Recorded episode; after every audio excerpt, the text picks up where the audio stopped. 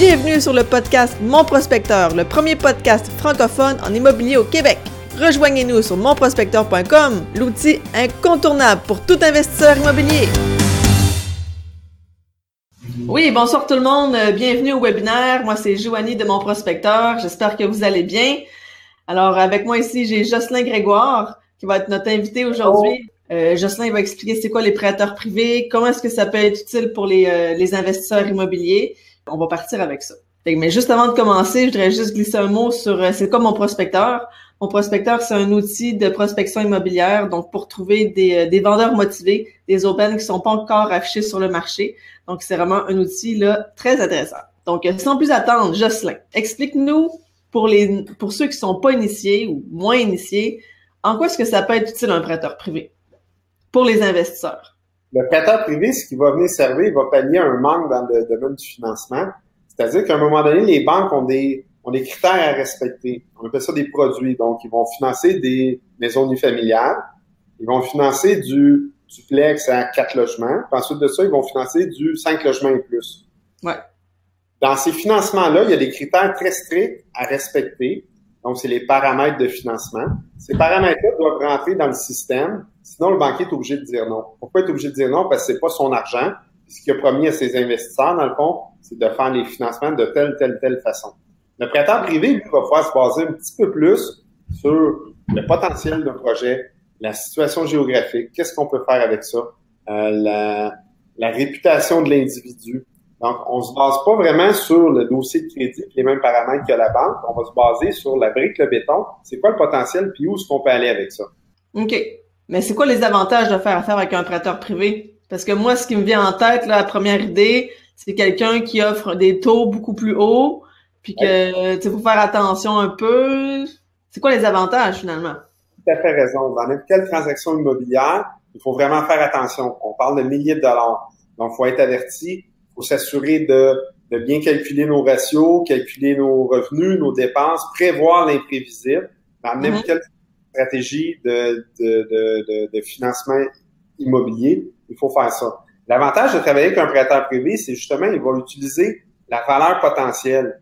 Il va avoir des stratégies créatives pour prendre des garanties supplémentaires. C'est-à-dire que rares sont les banques qui vont prendre des garanties collatérales pour diminuer le ratio pré-valeur.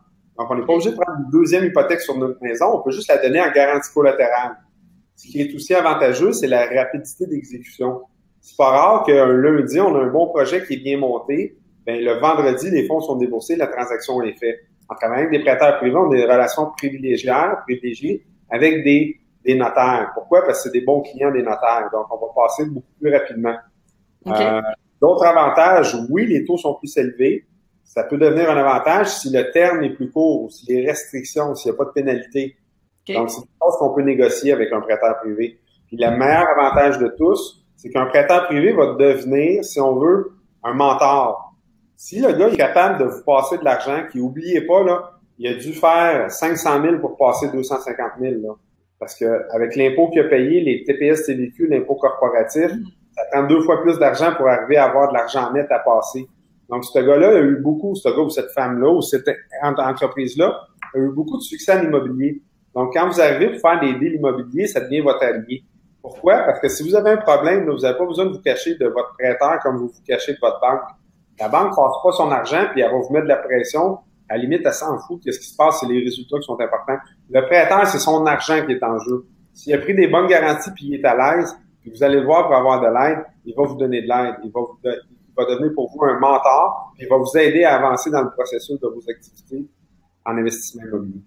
OK. Ah, c'est intéressant. J'avais jamais vu, j'avais jamais vu ça comme ça. Ben, c'est vraiment la bonne façon de le voir parce que c'est vraiment un allié plus qu'un. Euh, souvent, les gens vont le voir comme un. Ah, je suis obligé de faire, faire avec un prêteur privé. Non, prenez les bons côtés de ça, maximisez-les. Quand on focus sur le problème, on rentre dans le problème. Le problème, c'est que c'est cher d'intérêt. Oui, focuser là-dessus, ça va être encore plus votre problème. Faut pousser sur les bons côtés du prêteur hypothécaire privé, puis vous allez avoir des avantages à ça, vous allez arriver à faire beaucoup plus d'investissements beaucoup plus rapidement. Tu sais, allez, allez financer deux, trois flips immobiliers à une banque, voir qu'est-ce qu'ils vont vous dire. Votre carrière s'arrête là, vous en avez trois de financer, trois flips. Allez avec un prêteur privé, essayez d'en financer 20. Si vos projets se tiennent, si vos projets ont de l'allure, si vos projets sont bien structurés, vous allez pouvoir en financer 20. Oui, ça coûte plus cher, moins de pénalités, ça peut être intéressant quand même. OK. Puis comment qu'on fait pour choisir un bon prêteur privé? Parce qu'il doit en avoir de toutes les sortes.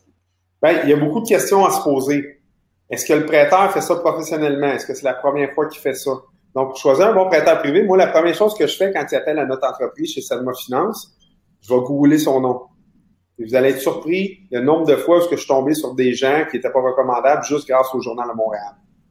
Donc, quand le Journal de Montréal ressort dans la première position, on oublie ces gens-là. C'est évident. Ensuite de ça, plumitif, jugement Québec. Si le prêteur est toujours en train de se battre à la cour dans tous ces dossiers, probablement vous ne ferez pas partie de l'exception. Ça va vous arriver à vous aussi. nous, on a trié ça déjà chez Sadma Finance. Tous ces gens-là, on les a tassés. nos bailleurs de fonds, c'est des gens qui sont vraiment impliqués et qui sont là pour la bonne cause. Dans le fond, la mission de Sadma Finance, là, c'est d'aider le plus de gens possible à se libérer financièrement grâce à l'investissement immobilier. Notre but, c'est de pas mettre nos clients dans des relations où ce que ça va les euh, ça, ça, va les stopper dans leur investissement. Notre but, c'est de travailler de plus en plus souvent avec eux. Donc, mm-hmm. on a gardé la crème des bailleurs de fonds. On a pris leurs fonds, on les a mis en gestion. Puis maintenant, ben, c'est nous qui faisons la gestion de ces fonds-là. Évidemment, on a des autorisations à recevoir, là.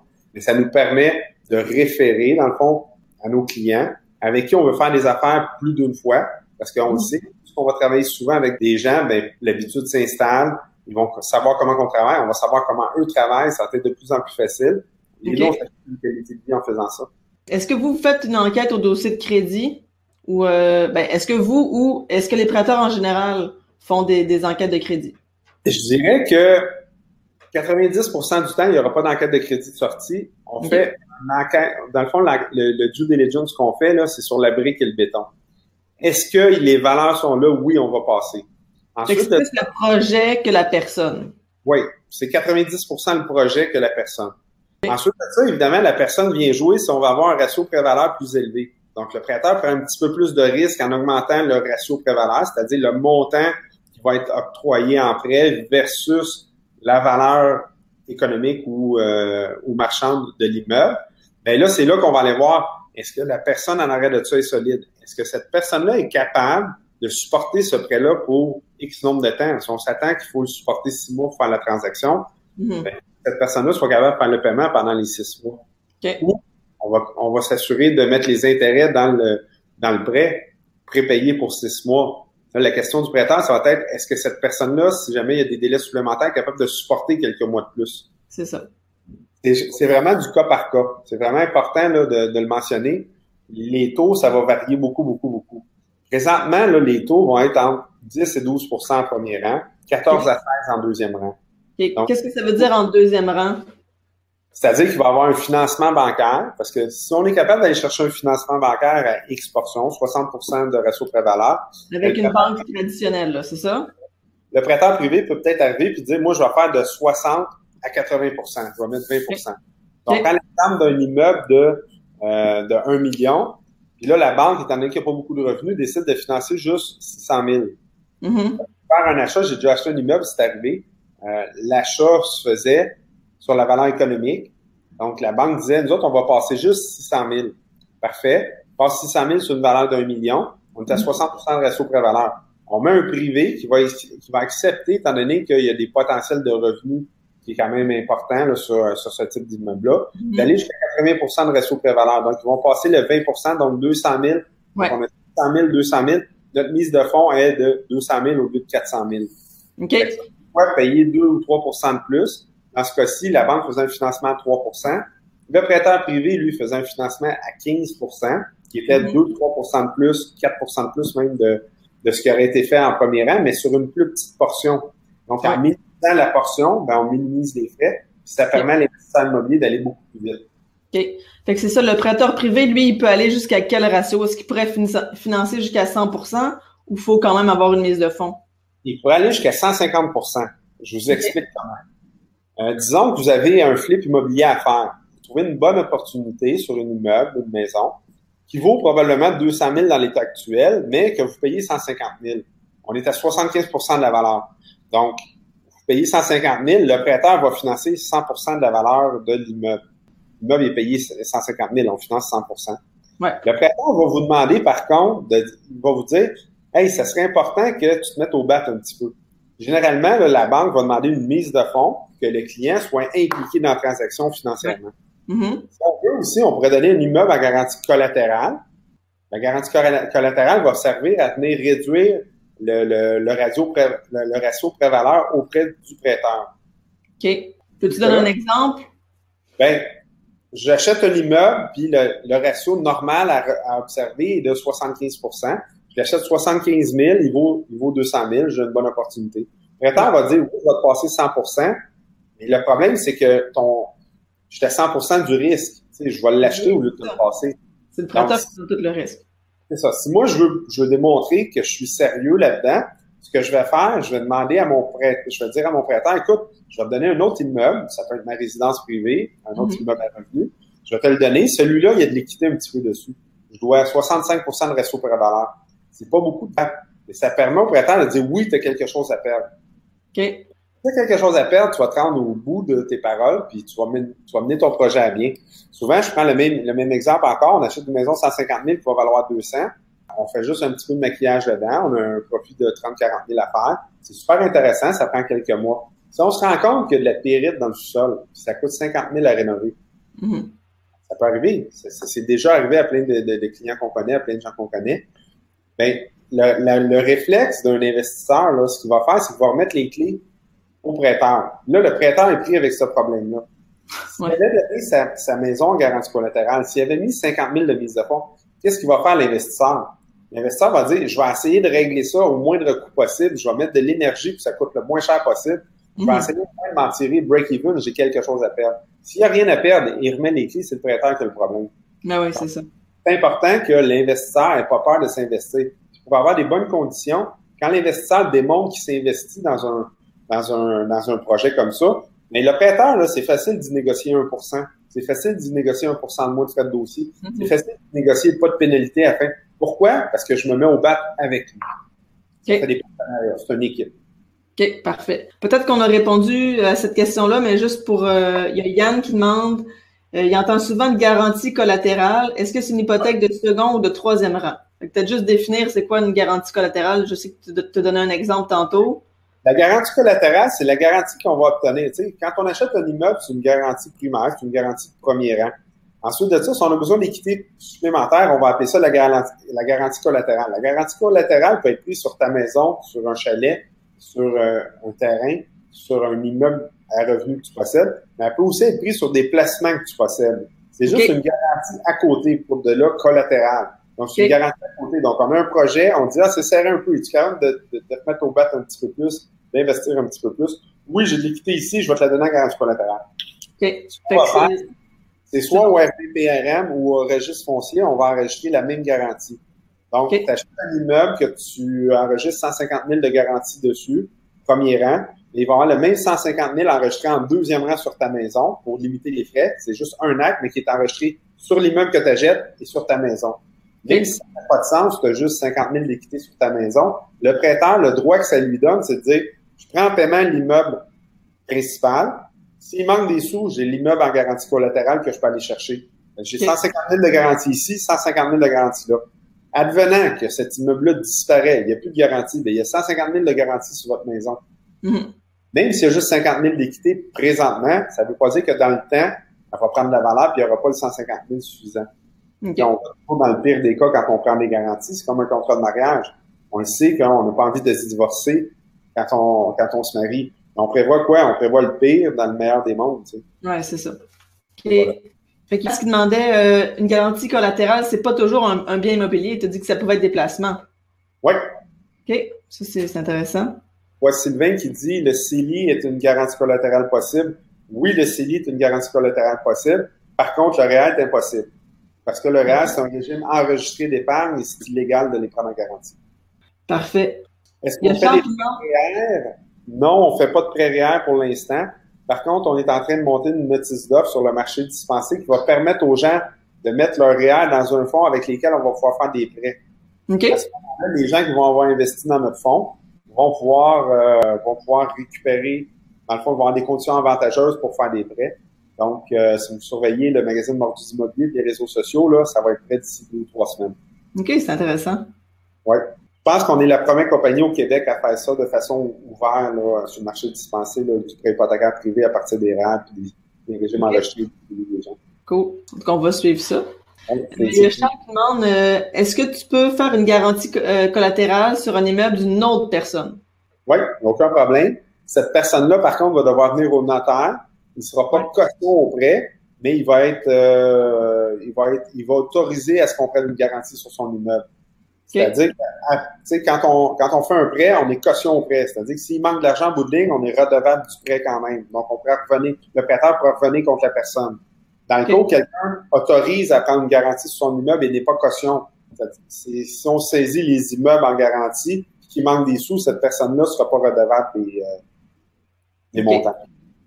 Il y a Anas qui demande est-ce que toutes les banques acceptent d'avoir une hypothèque en deuxième rang? Non. La plupart des banques vont le refuser. La plupart des banques, va falloir leur demander, leur demander la permission. Okay. Euh, 90% des conseillers dans les banques comprennent pas trop puis vont vous refuser systématiquement. Bon, non, non, t'as pas le droit. Euh, il y a la façon irrégulière de le faire. Permettez-moi l'expression. C'est-à-dire qu'on le fait, puis on le dit pas à la banque, puis la banque le saura pas. OK. Dans leur système, c'est pas fait en fonction de vérifier l'index immeubles, voir si quelqu'un ou pas inscrit en deuxième rang. Par contre, s'il y a un renouvellement à faire, puis votre conseiller vérifie l'index, il va vous demander de l'enlever. La bonne façon de faire, faut avoir les bons contacts dans les bonnes banques. Puis on demande soit d'avoir une autorisation, une lettre d'autorisation. Puis il y a des c'est une stratégie qui est très compliquée. je vous le dis, une fois sur deux, ça fonctionne, ça fonctionne pas. Donc nous, on le fait souvent chez Sedma Finance. Donc on a des contacts dans les dans les caisses, dans les banques. Puis euh, on est mieux passé par une banque de Saint-Hubert pour régler un problème à Laval et vice versa là, quand on a le bon contact. Ça prend un petit plus de temps, mais c'est touché parce que si le conseiller est mal éduqué là-dessus, malheureusement, au lieu de vous dire euh, oui, on peut le faire de telle, telle, telle façon, il vous dit non, ça le fait pas. Mais mm-hmm. oui, il peut le faire, c'est juste de demander une autorisation. Il y a une façon très précise de le faire. Un bon conseiller est capable de le faire. OK. Il y a Pierre qui demande c'est quoi les taux qui sont habituellement consentis par les prêteurs privés? Ben, je l'ai parlé un petit peu, un petit peu plus tôt. Mm-hmm. En général, premier rang, 10 à 12% deuxième rang, 14 à 16 mais il n'y a rien qui empêche un prêteur de faire un prêt à 6 ou à 8. Ça dépend, c'est toujours vis-à-vis de la garantie. Quel est le risque? Le prêteur va décider à ce moment-là? OK. Le taux d'intérêt est toujours en rapport très direct avec le risque. Le ratio pré-valeur, la façon dont on a présenté le dossier, où est situé géographiquement le dossier. C'est toutes des, des, des composantes. Tu sais, tantôt, je parlais des paramètres des banques qui sont très stricts. Il faut rentrer là-dedans, ça passe pas les paramètres des, euh, des prêteurs sont beaucoup plus ouverts, mais les taux aussi sont beaucoup plus euh, euh volatiles.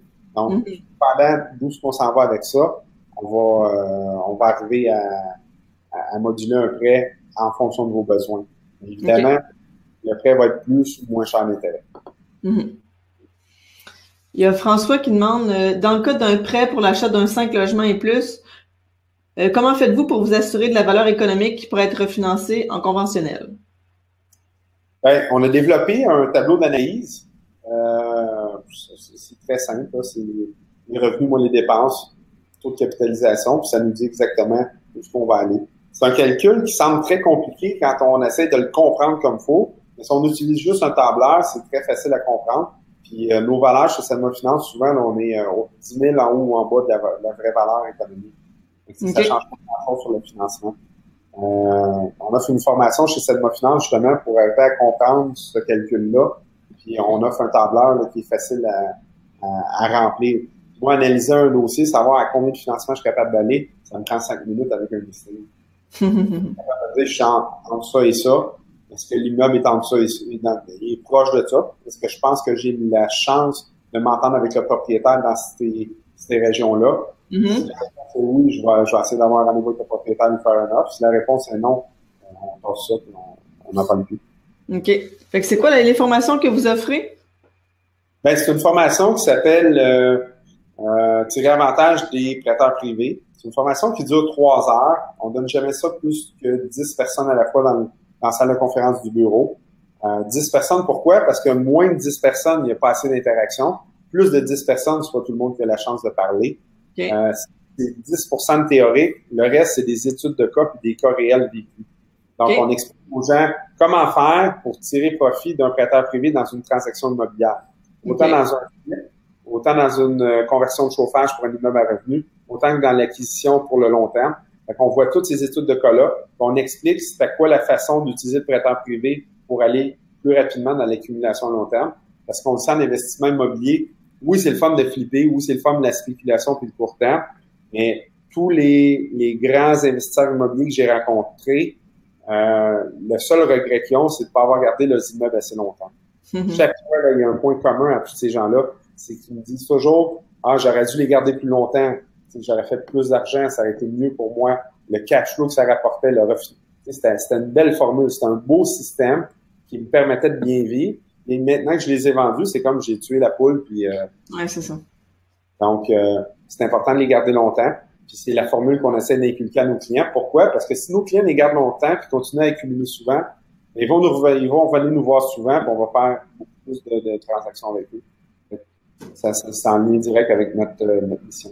OK, super. Euh, c'est quoi la, la, la, région que vous couvrez? Le, par exemple, si quelqu'un veut faire affaire avec un prêteur privé, mais qui habite en région, en Beauce ou euh, peu importe où finalement, est-ce que c'est possible? C'est possible. La seule différence, c'est le ratio pré-valeur qui va changer. On s'entend qu'en Beauce, si on a une reprise à, prendre, il y a un moins gros bassin d'acheteurs potentiels pour l'immeuble. Donc, la reprise, on risque de la garder plus longtemps. C'est juste le ratio pré-valeur qui va fluctuer un petit peu. Les taux d'intérêt, une petite affaire. Mais j'ai fait un, un, dossier dernièrement à Lac-Frontière. Ça, c'est vraiment plus loin que la Beauce, presque au Nouveau-Brunswick. J'ai fait un dossier à Rouen-Noranda. C'est pas l'endroit qui est vraiment primordial. Oui, si je vous donne le choix, si on, on fait la, la, stratégie maximale pour avoir des investissements le plus vite possible, je veux dire Centre-Ville de Montréal. C'est là qu'il y a le plus de gens, c'est là qu'il y a le moins d'immeubles à vendre, c'est là que ça va aller plus vite. Mm-hmm. Aller à Beaumont, à Westmount, les immeubles sont chers, mais il n'y en a pas beaucoup à vendre. Par contre, il y, a une, il y a une stratégie et une situation pour chacun des immeubles. Il faut toujours évaluer du cas par cas dans ce cas-là. OK. Parfait. Est-ce qu'il y a des, frais pour les ouvertures, pour l'ouverture de dossier? Comment ça marche? Oui, l'ouverture de dossier, encore là, c'est aléatoire. C'est sûr que si vous faites un prêt privé avec votre beau-frère, ça se peut que vous en cherchez pas. Généralement, les gens comprennent que le marché est comme ça. Le marché est à 2% d'ouverture de dossier plus les frais de courtage. Okay. Donc, 2% du prêt, c'est ça? Prêt. Donc, vous pouvez prévoir entre 1 et 4% de frais là, pour, euh, pour un, un, dossier conventionnel de frais supplémentaires. Puis 90% du temps, ce frais-là va être financé. C'est-à-dire que si vous avez 200 000 pour acheter un immeuble, il y a 4 de frais, le prêteur va vous faire un prêt de 200 000. OK. Puis si jamais euh, on ouvre un dossier, mais qu'il n'y a pas de prêt possible, qu'est-ce qui arrive?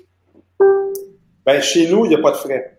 OK. Le but, c'est de développer une relation, puis on le prend comme si c'était une générale on fait une pratique avec notre client, puis on a essayé quelque chose, ça n'a pas fonctionné, on ne lui charge rien. OK. Donc, euh, chez Salma Finance, il n'y aura pas de frais. Mais euh, je sais qu'il y a des courtiers, souvent, qui vont demander des frais d'ouverture de dossier. Il faut faire attention avec ça. C'est vraiment un piège là, à éviter. Euh, frais d'ouverture de dossier égale le, le, courtier a déjà été payé.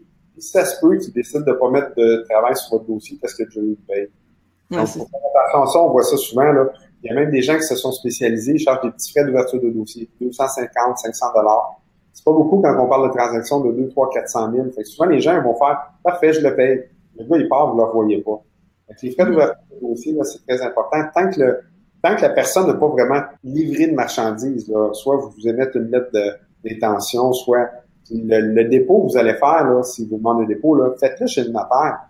Demandez à votre notaire de, de prendre votre dépôt et de le sécuriser. C'est-à-dire que s'il n'y a pas de transaction, là, le notaire, il y a votre dépôt, puis vous le redonne.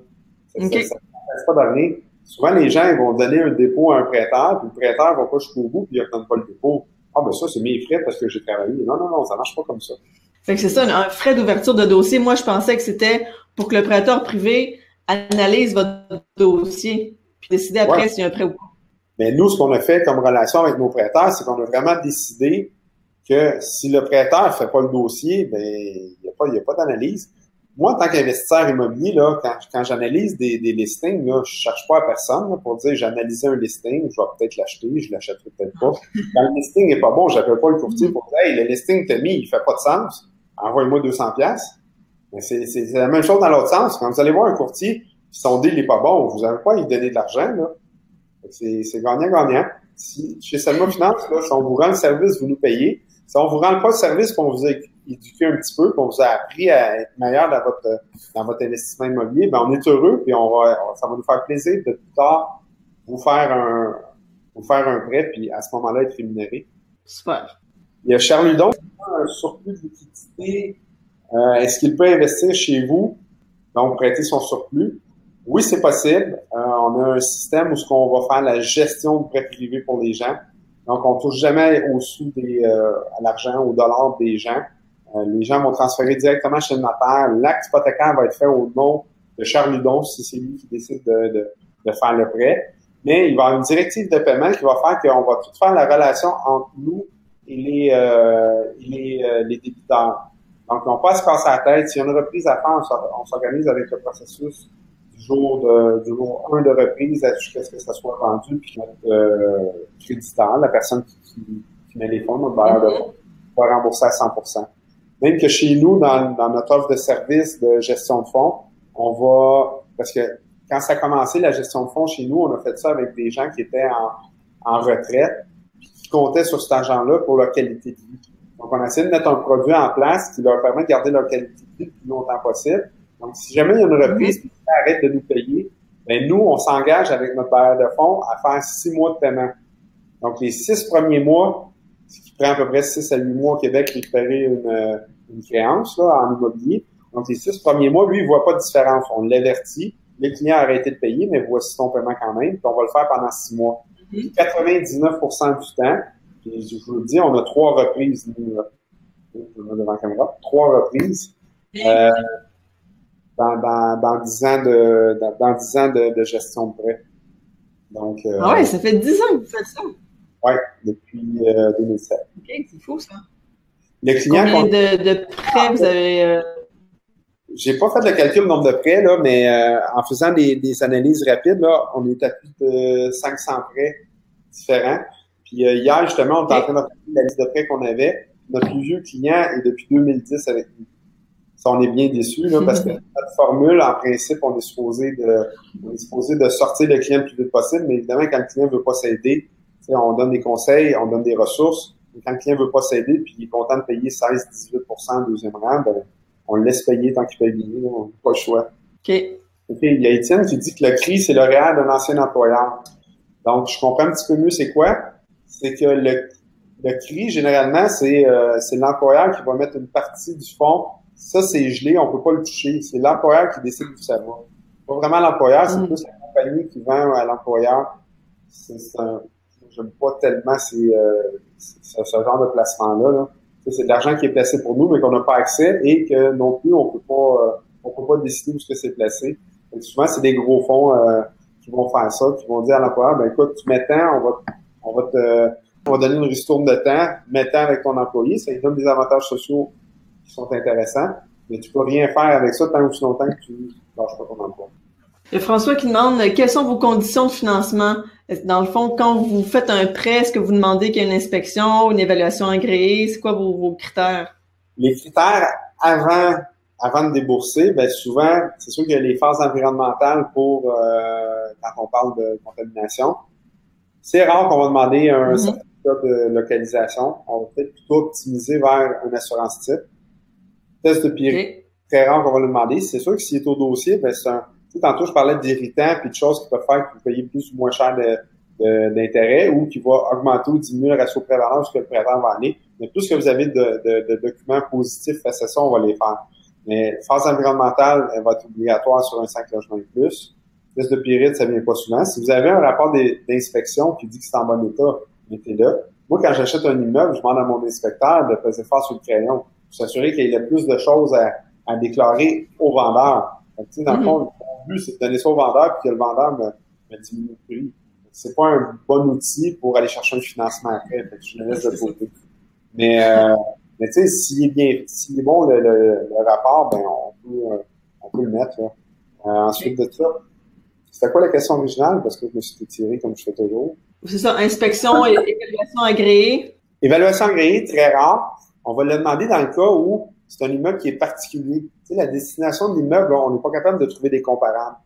Et nous, on va utiliser le réseau Matrix, on va faire des, des comparables. on va dire, bon, ben dans ce coin-là, un triplex, ça vaut tant.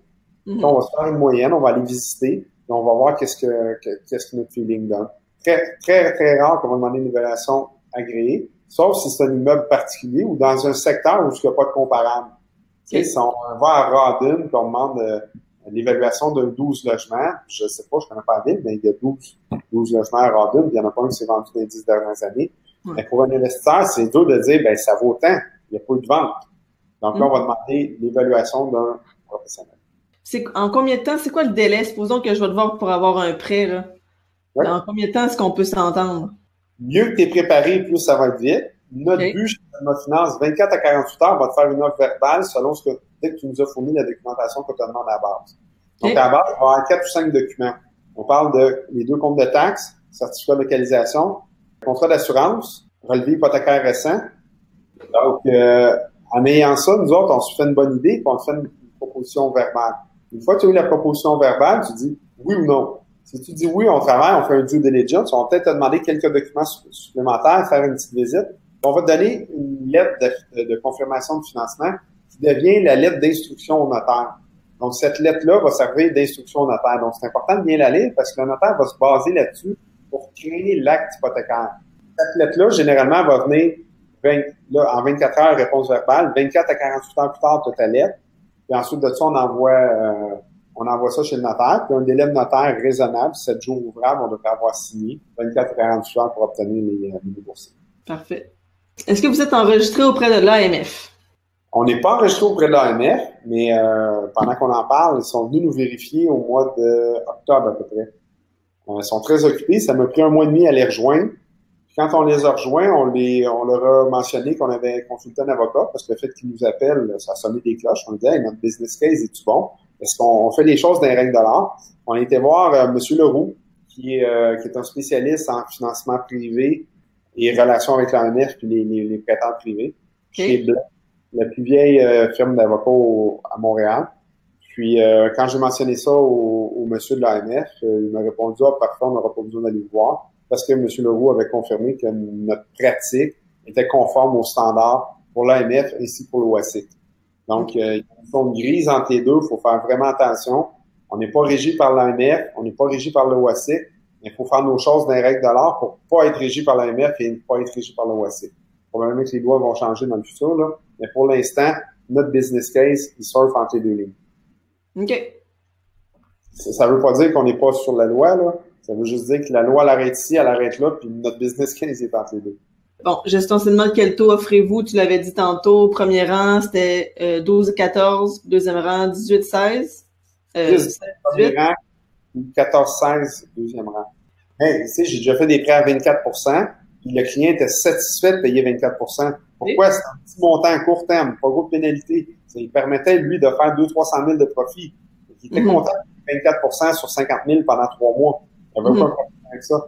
Mais les conditions, là, c'est, faut, faut pas calculer combien ça coûte, c'est combien ça me rapporte. Si je Mhm. fais cette transaction-là, combien ça me rapporte net? Oui, ça m'a coûté cher de frais, mais tu sais, j'ai déjà quelqu'un qui me, j'avais expliqué, j'ai dit, écoute, j'ai dit, sur ton dossier, est-ce que tu ferais faire la toiture, c'est à refaire? Ah oui, c'est à peu près 12 000 J'ai dit, c'est 8 000 de financement puis ta toiture est bonne. Pourquoi tu refuses de faire le dossier? Le gars, il disait, c'est trop cher à payer 8 000 Je dis, OK, c'est correct, mais tu paierais 12 000 pour faire la toiture, mais ta toiture est neuve, paye le 8 000, fais la transaction, tu es propriétaire de l'immeuble à revenu. On parlait d'un 12 ou un 16 logements, je me souviens pas. Mhm. Le gars, faisait une équité instantanée parce qu'il payait pas cher d'environ 100 000. Fait que le gars, il a perdu 90 000 dans le fond parce que 8-10 000 de frais, il faisait 90 000 instantanés. Fait que le- L'important là, pour arriver à accumuler des richesses immobilières, là, c'est pas de savoir combien ça va coûter pour les accumuler, c'est combien ce qui va rester net une fois qu'on va les avoir accumulés. C'est la vraie question à se poser. Ça, je dis souvent aux gens, arrêtez de focuser sur vos problèmes. Parce que si tu focuses sur le problème que ah, ça coûte cher, sur le problème que ah, ça marche pas, ah, ça va pas bien, focuser sur la solution. Vous allez aller tout droit, vous allez avancer, avancer, avancer, et vos investissements immobiliers vont augmenter. Puis si tu dis en plus que le, le prêteur privé agit comme mentor, tu sais, qui peut nous aider, tout ça, puis nous, nous apporter des différents points de vue, ben c'est intéressant aussi. La façon qu'on est éduqué au Québec, là, notre créancier, c'est notre banquier généralement. Notre Mhm. banquier, l'argent, il appartient pas, il travaille de 9 à 5, il est pas rejoignable les fins de semaine. Puis, ce qu'il veut, c'est pas se faire écœurer par son patron parce qu'il y a des il y a des, euh, il y a des créances en, mauvaise posture.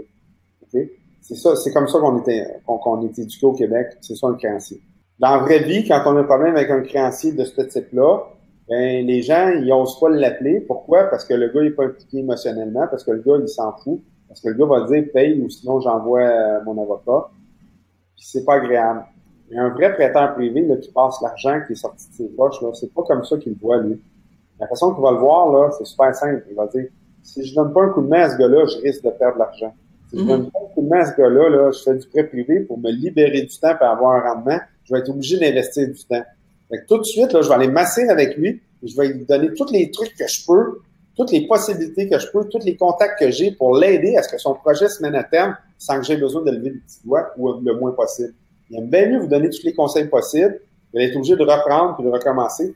La plupart des gens, là, je pense, sont mauvais, de mauvaise foi quand ils disent ça. Là, ils disent Ah oui, oui, les prêteurs, ils aiment bien ça reprendre parce qu'ils font un profit. Ils font pas de profit. Les frais d'avocat, les frais de transfert, les frais de mutation, les frais de ci, les frais de ça. C'est tellement incroyable tous les frais que notre gouvernement nous impose là, que c'est jamais rentable. Je connais pas de prêteurs qui font de l'argent à faire des reprises. Ça se peut pas, là. C'est ça, dans le fond, ce que tu dis, c'est que... Fois, là, mais moi, là, je fais trois reprises, les trois fois, j'ai perdu d'argent. Les trois fois, en bout de ligne, j'ai perdu d'argent. C'est pas là que je veux me rendre. La semaine passée, une cliente qui avait arrêté, avait perdu confiance en ses moyens. La cliente, elle possède un immeuble qui peu près 400 000. Puis, euh, on est en deuxième rang, le premier rang de la banque, il y a un jugement. On a une entente avec eux autres qui nous laissent du temps de manœuvrer pour essayer de régler ça. La femme a dit, j'ai pas le temps de vendre, je vais tout perdre, je sac mon camp, elle vide la maison, puis elle s'en va. Je laisse un message à la dame, ça fait plusieurs fois que mon équipe essaie de la joindre. Je laisse un message à la dame, puis je dis, écoutez, si vous vous rappelez immédiatement, vous collaborez, je vous promets que vous allez récupérer 30 à 40 000. la dame, elle me rappelle, elle dit, comment tu vas faire ça? Ben, je vais juste aller voir ma courtière, faire ci, faire ça, faire ça. Elle récupère 30 à 40 000. Moi, là, si j'avais voulu récupérer ce 30 à 40 000 là, la, la structure québécoise aurait fait que je me présente devant un tribunal. Je paye un avocat. Je paye ici. Je paye ça. Je paye ça. Le 30 à 40 000, il s'évapore en 4 ou 5, 6, 8 mois de procédure. Toutes ces procédures-là, -là, c'est des intérêts pas payés, c'est des taxes municipales pas payées qu'il va falloir que je paye. C'est euh, mon avocat qu'il faut que je paye. C'est des frais de thème judiciaire à court. Tout ça fait que ce 30-40 000-là, je vais le sortir de mes poches pour arriver au même résultat que si je remets dans ses poches à elle aujourd'hui parce qu'elle a collaboré. Donc, cette mm. dame-là a collaboré. J'ai présenté une courtière. La courtière a vendu l'immeuble en trois jours parce qu'on a vendu très bas pour être certain de vendre rapidement. Donc, la banque a accepté de pas publier son jugement parce qu'on avait un offre d'achat accepté, pas de condition de financement. On est passé chez le notaire une semaine plus tard. La dame qui avait déménagé et qui avait baissé les bras, elle a récupéré un chèque de 30 000 C'est super intéressant pour elle parce qu'elle a fait affaire chez nous. Même en, tant que débiteur, euh, ben, elle, a, réussi à récupérer l'argent, même si sa situation ne lui permettait plus de supporter cet immeuble-là. C'est ça. Le but, là, nous autres, on a l'expérience, on a fait plusieurs. Le but, là, c'est vraiment de redonner l'immeuble au client puis de se tasser de là le plus vite possible.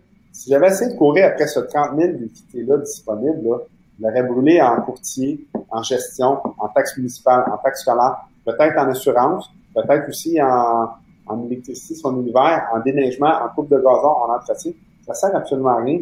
Je mets de l'énergie à mauvaise place. Mon rôle à moi en tant que prêteur, là, c'est ça dans quoi je suis bon, là, c'est de trouver une stratégie gagnante, faire un prêt, récupérer mon prêt, faire un nouveau prêt. Parce que plus que je roule mon argent souvent, plus que j'ai, des frais de dossier d'ouverture, c'est ça qui est payant pour moi. C'est mm-hmm. pas dans les gens, là. les gens qui pensent que les prêteurs sont là pour enfarger, les prêteurs privés sont là pour enfarger les gens puis prendre leur projet, c'est pas vrai. Souvent, je dis à mes étudiants, démontrez à votre prêteur vous allez faire de l'argent. Plus que vous lui démontrez vous allez faire de l'argent, plus il va être excité de savoir qu'il y a une créance qui est solide et qui ne perdra pas d'argent en bout de ligne parce que vous allez faire tellement d'argent que vous pouvez vous enfarger, faire des niaiseries. Il ne vous surveillera même pas. Les clients viennent me voir, ils disent, ah non, je ne dirais pas je vais faire de l'argent, il va essayer de m'enfarger. Voyons donc, ça n'a rien à voir. Il faut partir avec un esprit ouvert, une collaboration. Et à partir de là, tout est permis. J'aime vraiment ce que tu viens de dire. C'est vraiment comme euh, avoir un prêteur privé qui est, euh, qui est un allié. J'avais jamais vu ça comme ça. J'aime voir l'esprit. La là, de prêteur privé, quand on y parle, on pense au, euh, au Shylock, on pense au mentor, on pense à la mafia. Oui, il y en a qui se sont infiltrés dans le prêt privé. Mais si pendant que vous lui parlez au téléphone, vous googlez son nom, si c'est une mafia, si c'est un moteur, si, vous allez le voir tout de suite. Il va pas payer. Faites juste pas faire avec lui. Sur 100 mhm. prêteurs que j'ai connus, là, 90 étaient de très bonnes personnes, des gens que je pourrais devenir ami avec eux autres. J'ai même pas le temps de devenir ami avec tous les prêteurs que j'ai rencontrés. Tu sais, c'est, foncièrement, le monde est bon. C'est, les nouvelles nous montrent que le monde est mauvais, les nouvelles nous montrent les attentats, les nouvelles nous montrent les terroristes. Et c'est rare qu'ils nous montrent les gens qui, font des bonnes choses dans leur vie, qui ont une belle mission d'entreprise, qui poussent pour faire avancer les autres. Chez nous, notre mission est faite en lien à aider les autres, les autres vont nous aider automatiquement. Mm-hmm. Plus qu'on va, plus qu'on va pousser à ce que les gens avancent, ben, plus qu'autour de nous, on va avoir des gens qui ont du succès, ça va rayonner sur nous autres. Il y a Charles qui demande euh, les intérêts sont payés mensuellement ou annuellement, puis est-ce que vous êtes flexible sur le, remboursement? Le remboursement, euh, oui, c'est flexible. Souvent, on va inclure les intérêts pour une portion de temps si on sait que le, dossier est, temporaire puis jamais pas de revenus. Okay. Généralement, on va demander juste l'intérêt seulement. Étant donné que les taux sont plus hauts, intérêt seulement, ça fait que c'est moins lourd à supporter dans le cash flow du projet. Qu'est-ce qu'il y a d'autre comme flexibilité? Payer les intérêts juste à la fin, c'est plus rare, parce que le prêteur, il se dit, écoute, si je finance les intérêts, je vais avoir un intérêt dessus. Mais okay. de demander, ça peut, ça, ça, peut se négocier. Là. Mais ce que tu as dit au début, c'est qu'on pouvait payer juste les intérêts, un peu comme une marge de crédit, puis après, après ça, rembourser le... Capital juste. On peut payer les intérêts seulement tout le long. Le capital juste quand on rembourse le montant total. Ah, OK, c'est intéressant. Ouais. C'est important de sortir tous ces petits points-là sais, tous ces petits points-là mis ensemble. Tu sais, quand on regarde la situation d'un prêt privé versus la banque, ben, la banque, c'est attrayant parce que le taux est très faible. La banque, ça prend trois, quatre mois des fois. La banque va dire oui, va dire non, va sortir. C'est difficile à comprendre. Un prêteur privé, c'est super rapide. Tous ces petits points-là fait que, en bout de ligne, là, ça revient à ce que j'ai dit tantôt. C'est combien vous allez rapporter de ça et non combien ça va vous coûter. Ça peut avoir coûté cher, mais ça vous permet de faire trois transactions par année au lieu de deux. Même si vos transactions rapportent juste 40 000 chaque, ben, sur trois, vous faites 120 000, sur deux, vous faites 40 000. Si ça coûte 20 000 de plus, il y a encore un profit à aller chercher. Mm -hmm. C'est économie de volume. C'est la même chose quand on fait de la business. Plus qu'on fait de clients, plus qu'on fait de volume, moins qu'on a de chance de se planter puis de se casser la gueule, plus que le, le, le, profit va être au rendez-vous. Mm -hmm. Le prêteur privé va permettre du volume, ce que la banque ne permettra pas de faire à cause du temps et à cause des, euh, des restrictions qu'ils vont donner. Il y a Gilles qui demande est-ce que ce serait possible de voir un contrat type qui est signé entre un particulier et un prêteur privé? Ben oui, c'est quelque chose euh, On va faire un contrat avec vous, puis vous allez avoir une copie du contrat. oui, ça serait possible. Évidemment, si on répondait à toutes ces demandes-là, on passerait notre temps à faire ça. Le contrat type, là, facilement, là, juste aller sur le registre euh, foncier, dans le livre des présentations, et aller voir les prêteurs privés qui passent là. C'est facile un prêteur mm-hmm. privé, c'est pas une banque. Donc, imprimer l'acte. L'acte, ben, le contrat type, c'est le reflet de l'acte. C'est juste que c'est pas monté comme un acte.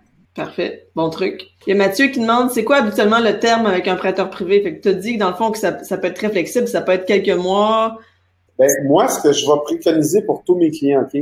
Les clients, généralement, c'est des entrepreneurs qui veulent faire de l'investissement immobilier, une fibre entrepreneuriale. Et en tant qu'entrepreneur, on va toujours s'arrêter très vite. On a toujours des beaux objectifs qu'on réalise pas tout le temps, mais dans le temps, on finit par les réaliser. Donc, le meilleur, moi, ce que j'utilise avec tous les investissements que je fais, je vais faire un terme d'un an pour être certain de ne pas avoir de frais de renouvellement à payer. Donc, j'ai un terme d'un an, puis je vais payer trois mois de pénalité pour remboursement anticipé. Oui, quand on fait le calcul, ça peut paraître cher. Calculez, si vous prenez un terme de six mois, puis vous dépassez, vous êtes obligé de payer un, un nouveau frais d'ouverture de dossier puis là, parce que vous avez plus le contrôle de votre négociation parce que vous êtes plus dedans, le prêteur met des conditions supplémentaires, ben là, ça, vous, ça peut vous coûter beaucoup plus cher. Mm-hmm. Ma perspective de sortie dans un prêt privé, là, ça, c'est le truc à une pièce écart de 19h50. Écrivez-le celui-là. Si vous n'avez pas un plan de sortie qui sort entre 6 et 8 mois, faites pas de prêt privé. Ça devient trop lourd à supporter. C'est pas intelligent de le faire. Si c'est un dernier recours, allez-y, c'est un dernier recours. Mais pour s'embarquer dans une transaction qui est dite pour faire de la spéculation ou qui est dite pour faire de l'accumulation, si vous n'avez pas de plan de sortie entre 6 et 8 mois, vous vous embarquez dans quelque chose qui va être dangereux pour vous. Les taux d'intérêt, oui, sont plus hauts. Oui, si c'est bien utilisé, ça peut être utile. Mais si on ne fait pas attention à comment est-ce qu'on l'utilise, n'est pas éduqué à comment l'utiliser, ça peut être très dangereux. Si votre plan de sortie n'est pas entre 6 et 8 mois, pour qu'il soit en en 6 et 8 mois, ça veut dire que si à 8 mois, vous avez des délais supplémentaires, ce qui est 4 mois dans d'un an, dans votre terme d'un an, vous êtes sorti. Tous les, mm -hmm. que j'ai vu des gens qui ont des problèmes avec des prêts privés, ça, ça commençait entre 14 et 18 mois.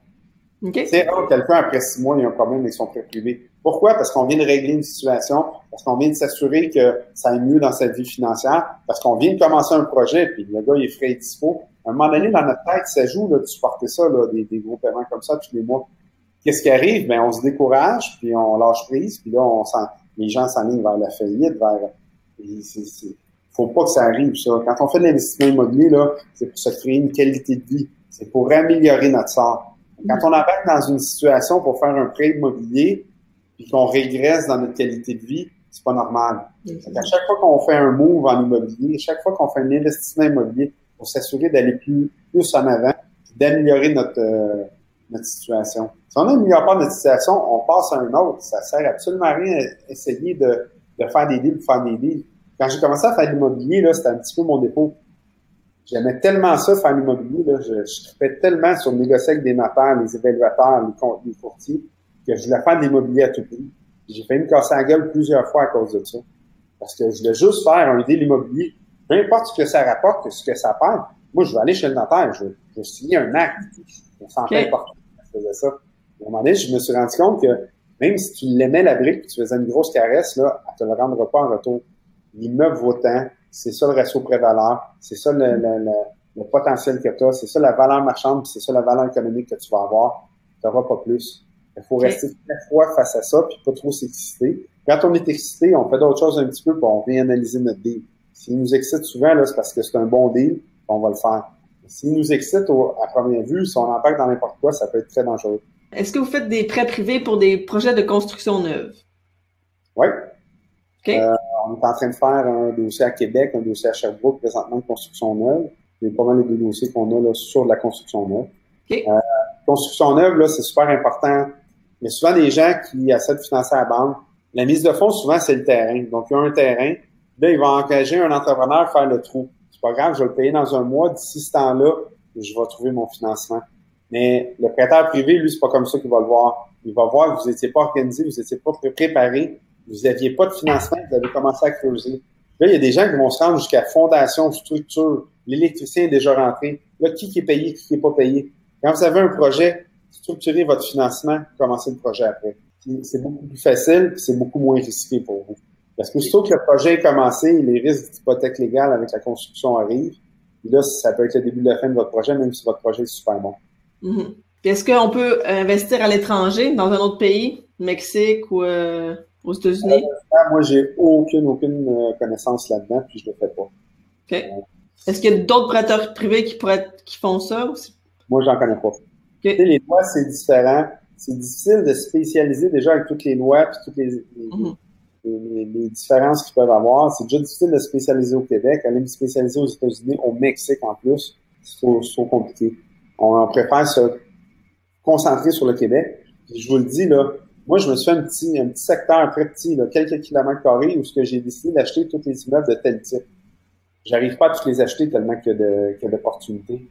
Quand on commence à penser à l'investir au Mexique, je me demande toujours, c'est quoi le but de cette personne-là? Il y a tellement d'opportunités juste autour de lui, là, que pourquoi qu'il va aller investir au Mexique? Ça peut être super comme investissement, mais tu sais, c'est loin, plus de chances de se faire avoir, je connais pas les lois, je connais pas la langue, je connais pas la culture. Dans mon patelin autour de moi, j'ai peut-être euh, 8 km par 8 km où ce que j'essaie de concentrer tous mes, investissements. Puis des fois, je trouve des lignes en dehors de ça, mais, je concentre là. Je connais bien mon secteur, je connais bien mes investissements. Quand quelqu'un me parle d'un immeuble, souvent, je connais l'immeuble, je sais c'est lequel, je suis déjà passé dedans. Donc, c'est beaucoup plus facile. Il y a plusieurs personnes qui demandent de répéter c'est quoi les cinq documents que tu demandes. Fait que les deux comptes de taxes, certificat de localisation, contrat d'assurance et relevé hypothécaire à jour. Okay. Relevé hypothécaire, si c'est un achat, remplacez-le par la promesse d'achat. Là, il y a souvent des gens qui vont m'appeler, vont m'appeler, vont venir me voir, puis vont m'arriver avec une promesse d'achat qu'ils ont fait, qui n'est pas signée par le, le, vendeur. Mais ça, ça mm. va absolument rien. Il faut absolument la faire signer. Non, je vais la faire signer. Ouais, mais comment je vais, comment je vais exciter un prêteur à mettre de l'argent dans ton dossier? Ta promesse d'achat n'est pas signée? Il faut être sérieux dans nos choses. D'autres gens vont m'arriver avec des comptes de taxes d'il y a trois ans. OK. Et là, tu es en train de me dire que ton compte de taxes, tu l'as pas payé depuis trois ans. Ah, pourquoi tu dis ça? Ben, si tu me caches les deux autres années, c'est parce que tu les as pas payés, puis c'est écrit dessus que c'est pas payé. Ah non, non, non, ils sont payés. Ben, amène-moi donc tout de suite le nouveau. Puis ceux qui n'ont pas payé leur taxe puis qui financent leurs investissements immobiliers avec ça. Parce que pour de vrai, il y a des villes que c'est juste 8% d'intérêt sur les taxes non payées. Hum. Je comprends les investisseurs qui disent, moi, je grossis mon parc, puis ma, ma ville m'achète pas avant deux ans. Sauf que le problème, c'est que moi, quand je vais présenter ça à un prêteur, il va dire, écoute, il paye pas ses taxes, il ne payera pas. C'est important là, de s'assurer d'avoir. C'est tous des petits détails de même qui font que tu vas payer 10 ou 8% ou tu vas payer 12, 14% en premier rang. le prêteur, il y va avec le risque. Le gars ne paye pas ses taxes, il ne payera pas. C'est ça qui se ouais. Okay. Je sais de ces problèmes-là. Fait que c'est vraiment important de faire attention. Mathieu, Mathias Boucher, si j'ai un flip en main, très payant, combien de temps ça peut prendre à avoir le financement? Oui, on en a parlé tantôt. J'ai fait un dossier avec quelqu'un qui était très bien organisé. J'ai parlé un dimanche après-midi, je l'ai croisé par hasard. Le lundi matin, il m'a donné son dossier complet, promesse d'achat, tout ça. Puis le vendredi, tout était réglé, tout le monde avait ses chèques. Ça peut être très rapide. Le dossier était complet, la promesse d'achat était sans erreur. L'étude des titres par le notaire était facile à faire. Donc, mais généralement, là, 7 à 10 jours, là, on est correct. Ouvrable. 7 à 10 jours ouvrables, on est correct pour faire un dossier si vous êtes bien organisé, vos documents sont bien numérisés, tu sais, j'ai des gens qui m'envoient des dossiers puis ils veulent paraître sérieux, ils veulent acheter un immeuble d'un demi-million. Un demi-million, c'est beaucoup d'argent. Ils m'envoient des photos de leurs documents sur une table. Tu sais, achetez-vous un scanner, s'il vous plaît? Ça coûte 100 pièces. Puis si, si, vous savez pas comment ça fonctionne, le gars chez Bureau en gros, il va vous donner un cours gratuit en plus. Puis utilisez-le comme faut. Tu sais, envoyer un scan, un scan d'un certificat de localisation en 12 pages, ça fonctionne pas. Là, après ça, l'utiliser recto verso, c'est super facile. Parce que là, souvent, je reçois des scans de certificat de localisation, j'ai la page 1, 3, 5, 7. Ouais. Les trois pages sont aussi importantes. Ou les gens qui m'envoient juste le, le dessin, le plan du certificat de localisation. À tort, les gens pensent que c'est le plan qui est important. Ça n'a aucune importance le plan. C'est le descriptif qui est important. Les pages 5 sont importantes. La 6, c'est le, le, dessin. C'est le dernier des soucis d'un prêteur. Je ne sais pas pourquoi tout le monde a tout le temps le réflexe en ouvrant un certificat de localisation d'aller à la dernière plage, de regarder le dessin et de dire Ah, c'est ça, c'est ça, c'est ça. C'est ça la maison. ça sert à rien, oui, c'est là, mais c'est le descriptif qui vient dire. C'est là, mais maudit, c'est deux pouces trop à gauche, fait que ça va coûter 200 000 de passer. Mm-hmm. on, comprend que c'est pas ça qui est important, c'est que c'est les commentaires de l'arpenteur qui été voir la situation. Le dessin, on ne peut pas l'analyser, il sert à rien. Il y a Kai qui demande est-ce qu'il y a un montant maximal que vous pouvez prêter? Non, d'argent, il y en a partout. S'il y en manque, on en trouve. Ça, c'est le montant maximal. J'ai déjà obtenu un financement pour un projet d'infrastructure, c'est un petit peu différent, là, mais de 450 millions. c'était comme la caisse de dépôt, mais le pendant ontarien qui a financé ça. Est-ce que vous faites de la location achat? Moi, personnellement, j'en fais pas. Je les réfère à deux, trois personnes en qui j'ai confiance. Parfait. mais par contre, c'est comme ça que j'ai commencé ma carrière. Quand j'ai commencé dans l'immobilier, là, euh, je faisais un coaching à l'immobilier. Puis euh, mon mon euh, mon business case se dessinait dans ma tête. Puis à un moment donné, je disais ah je vais faire ça comme ça, mais ça me prend un contrat d'avocat. Puis j'étais voir mon avocat. Puis j'essayais d'expliquer à mon avocat. Je disais écoute, je vais aller rencontrer des gens, faire ça comme ça. Finalement, mon avocat n'a rien compris. Même moi, je comprenais pas c'est quoi je voulais faire exactement. Puis mon avocat m'a dit écoute, va voir ces gens-là puis deal avec eux autres, savoir c'est quoi qu'ils veulent, tu sais, définir leurs besoins, puis finalement, c'est une option d'achat qu'ils avaient besoin. Puis, Les options d'achat sont quand même faciles à trouver, donc j'ai pas retourné voir mon avocat, et il m'a donné un conseil parce qu'il n'a pas, pas été payé là-dessus. c'est bon. Il y a Xavier qui demande Acceptez-vous de capitaliser les intérêts sur vos prêts avant le take-out dans le cas de financement construction? Oui, on le fait. Ça va dépendre des garanties qui sont offertes puis du, euh, du, du ratio pré-valeur. Oui, mais c'est une chose courante. Ça se fait évidemment. Il y a François qui dit Sur une note personnelle, qu'est-ce qui t'a amené à monter et à réussir une business comme ça? Ben, c'est drôle qu'il me demande cette question-là. J'étais en train de monter une conférence justement pour l'ultime sommet de la prospérité qui a lieu ce week-end, qui parle sur euh, l'investissement immobilier euh, de 0 à 20 millions d'immobilier en quelques années. C'est possible. Donc, j'ai relaté mon parcours. Puis j'avais jamais compris c'était quoi, qu'est-ce qui m'avait amené à ça? Puis euh, en faisant, c'était un petit peu une thérapie, monter une conférence. Donc en faisant la conférence, je me suis rendu compte que quand j'étais jeune, j'étais dans un quartier où il avait juste des blocs appartements. Puis les seules personnes prospères que je croisais dans ma vie de jeune homme, c'était les propriétaires qui venaient avec un véhicule de luxe chercher leur loyer. Ça a resté dans, mon éducation. j'ai toujours eu un, un faible à regarder les plex en me disant Ah, ça, c'est l'avenir, ça, c'est la business. Puis le seul regret que j'ai, c'est que j'ai commencé beaucoup trop tard à investir là-dedans. J'ai commencé peut-être à 33, 34 ans à investir dans l'immobilier. Si j'avais commencé plus tôt, ben aujourd'hui, ça, ça, serait phénoménal où je serais rendu dans mes investissements. Tout ça pour dire que pourquoi j'investis là-dedans, mais c'est quand j'étais jeune, la seule chose qui me démontrait de la prospérité, c'était les propriétaires immobiliers. Quand j'ai eu des enfants, ben, ma crise d'adolescence est obligée d'arrêter. Donc, euh, il a fallu que je devienne un adulte. Puis, euh, c'est devenu mon pourquoi. Moi, je voulais offrir une qualité de vie à ces gens-là, euh, ce qui est ma femme puis mes trois enfants. Puis, pour offrir une qualité de vie, il fallait que je monte un système. Dans l'éducation que j'ai eue, moi, un système, c'était les gens prospèrent, c'est les gens qui ont de l'immobilier. Je suis comme tombé par la bande dans l'immobilier en me disant, j'ai pas le choix, je dois faire de l'immobilier. Et tranquillement pas vite, j'ai monté un parc immobilier. OK. Mon pourquoi, c'est mes enfants, premièrement, ma famille. Puis c'est de leur offrir une, certaine prospérité, une certaine chance d'avoir euh, une qualité de vie. Puis euh, c'est pour ça que j'ai investi dans l'immobilier. Puis c'est pas juste ça, c'est qu'on rencontre des gens prospères. Une prospérité égale croissance personnelle. Croissance personnelle égale gens extraordinaires. Tous les jours, je rencontre des, des, gens qui sont super, qui me permettent de grandir personnellement, de devenir quelqu'un de meilleur. C'est ce qui m'accomplit dans, dans ce domaine-là. Non, mais excellent. Mais sur cette parole inspirante-là, je pense que ça fait un super beau mot de la fin. Si jamais il y a des gens qui, auraient des questions, je vais laisser euh, mon courriel personnel. oui.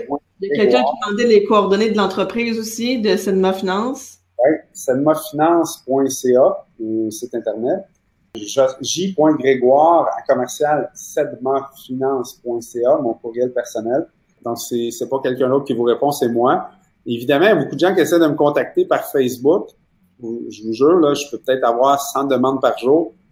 honnêtement, c'est pas tout le temps moi qui réponds, mais les réponses qui sont faites, souvent, je vais venir ajouter quelque chose, là, cassez-vous pas la tête. Puis euh, le courriel, ça, c'est moi personnellement qui va toujours, toujours, toujours, toujours répondre. Il y a personne d'autre qui a accès à ce courriel-là par moi. Fait des fois, ça peut prendre quelques jours.